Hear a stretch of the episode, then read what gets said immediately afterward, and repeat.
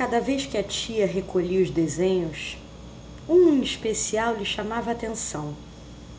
Aquele do menino na última carteira à esquerda. Ele nunca desenhava o bonequinho de palito com o pé no chão. Tinha chão, mas o boneco estava sempre alguns palmos acima. Era Bernardo o nome dele.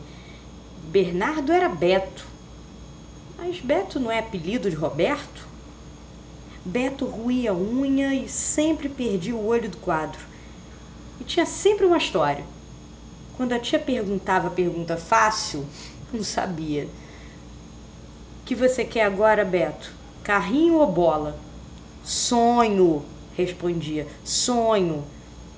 A vida tomou seu rumo. Beto se fez doutor Bernardo, assinou papéis, já tinha número de identidade e firma reconhecida. Certo dia, Beto conheceu Rosana, que também lhe perguntou o que ele queria. Encheu a moça de beijos, dos quais nasceu Arthur. Beto não vivia mais de sonho.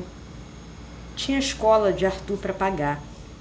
Mas o preço de colocar o pé do boneco no chão era alto. Sem sonho, não sabia muito bem responder a pergunta da tia. O que queria mesmo? Foi uma segunda-feira. Rosana estava atrasada e Beto levou Arthur para aula. A escola era a mesma em que estudara. A sala de artes continuava a três salas da diretoria e Dona Cátia ainda dava seus berros com as crianças levadas. Beto não resistiu e observava Arthur pela fresta da porta. A tia estava atenta, vendo os desenhos quando colocou o dedo no papel de Arthur. A fresta era suficiente para Beto perceber.